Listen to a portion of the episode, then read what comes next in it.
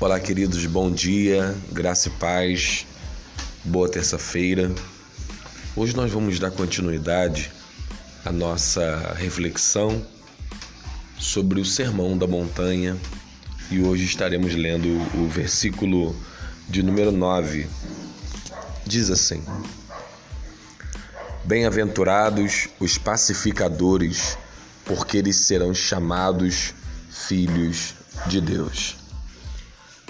Como temos falado ao longo dessa é, reflexão sobre as bem-aventuranças em Mateus capítulo 5, nós é, percebemos aqui uma mudança interior que gera atitudes novas. É, primeiro, é, primeiro ocorre a mudança na forma de pensar, né, no caráter do homem, né, na vida do homem interior, para que depois as suas mãos possam ser mudadas, ou seja, suas obras possam ser mudadas. Porque o que fazemos aqui fora reflete muito o que somos lá dentro. Então, os pacificadores são aqueles que são os conciliadores, são aqueles que é, é, é trazem a união, promovem a paz. E sobre isso, a gente vai vai ver a Bíblia muitas vezes falando para a gente não andar com mexeriqueiros, com fofoqueiros, com dissimuladores, como diz muito Provérbios. Eu leio bastante Provérbios, é, porque essas pessoas promovem é, ciúmes, intrigas, é, promovem guerras, promovem é, discussão, cisão familiar. Então, quando eu leio Olha o que a Bíblia fala em Provérbios capítulo 26, no versículo de número 20, diz assim: Sem lenha o fogo se apagará, e não havendo, não havendo maldizente, cessará a contenda. Então, são pessoas que, é, diante de uma situação, elas põem mais lenha no fogo para o fogo aumentar, para o problema aumentar, para a discussão aumentar, né? E começam é, é, coisas de adolescente até, mas aí faz aquela roda, filme, fala bate, pega, bate mesmo, puxa o cabelo, faz. Essas pessoas, na verdade, é, mesmo adultas ou pessoas não libertas, elas elas só estimulam piorar a situação que já está em guerra, que se torne agora uma batalha sangrenta em que ambos os lados venham perder a batalha. Então são batalhas relacionais, casamento, questões com os filhos, questões internas, sabe? Então os pacificadores, na verdade, eles revelam é, a paz de Deus que excede todo entendimento. Porque essa pessoa, ela consegue dar aquilo que ela tem. Romanos capítulo 5 fala que agora nós temos paz com Deus é, por causa de Jesus Cristo. Em Cristo Jesus nós temos paz com Deus, que nos justificou, que nos perdoou, né? que nos trouxe a união, como Jesus orou é, em João capítulo 17 que haja paz, que sejamos um com o Pai, assim como Ele é um né, com o Pai. Isso quer dizer a paz, a união, a comunhão. Ó, quão bom e quão suave é que os irmãos vivam em união. Então, essa união, essa paz é, é trazida pela presença de Deus na vida da pessoa, ela consegue promover a paz.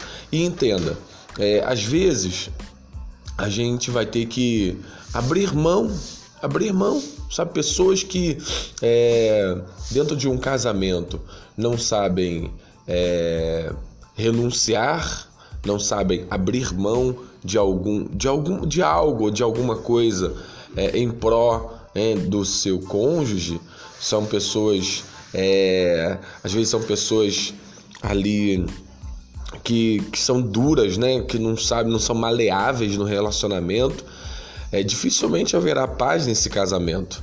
Então é uma concordância, é um acordo, é uma conversa, né? é uma forma de viver em que você é, vai buscar sempre a conciliação. E não estou dizendo isso para fazermos um acordo com o pecado, nem aceitarmos como num ecumenismo né, a, a paz, é, a, uma graça é, vendida.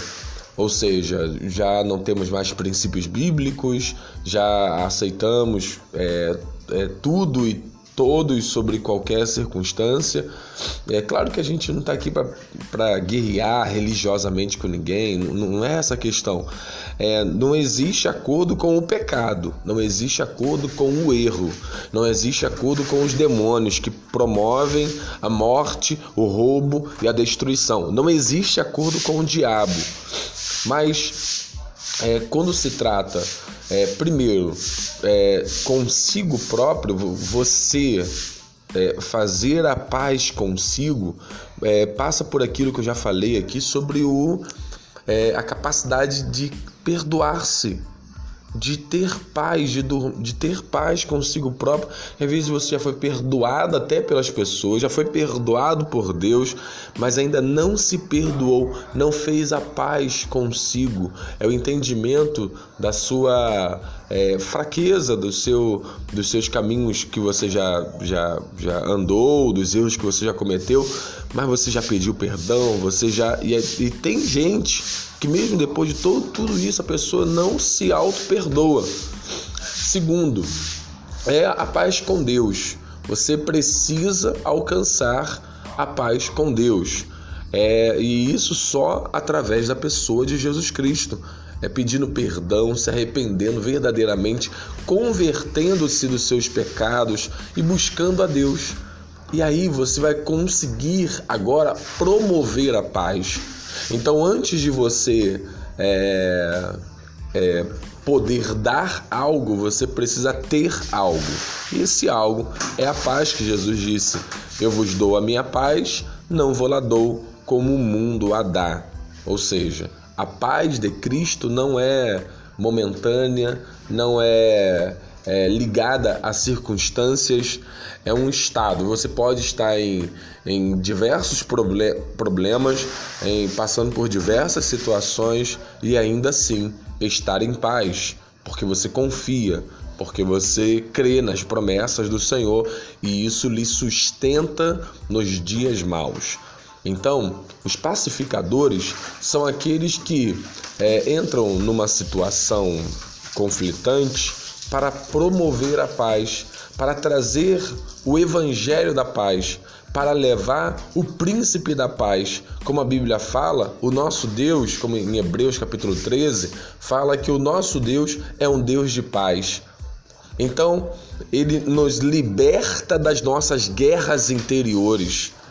Ele nos traz agora uma segurança nele.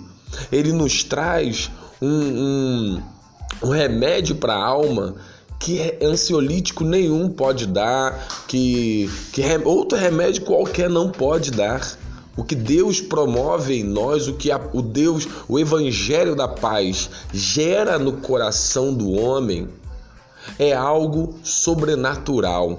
O novo nascimento que Jesus falou é a possibilidade de uma nova vida.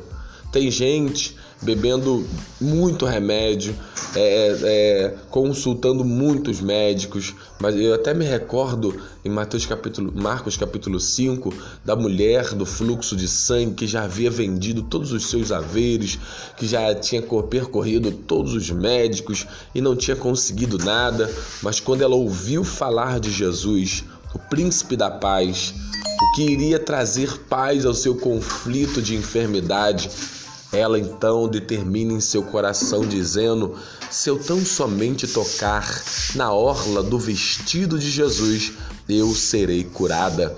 Naquele momento em que ela toma aquela decisão, uma segurança, uma esperança começou a brotar no coração dela. Então ela vai até Jesus, ela toca na orla do seu vestido e naquele momento ela é curada. Quando nós tocamos pela fé no Cristo, no, no príncipe da paz, a paz dele invade o nosso ser e quebra todas as nossas cadeias de enfermidades, de, de conflitos mentais, emocionais, sabe? De vaidade. Como a Bíblia fala em Tiago capítulo 4, do que, que vem as, as vossas guerras, né? Essa guerra no teu casamento vem de quê?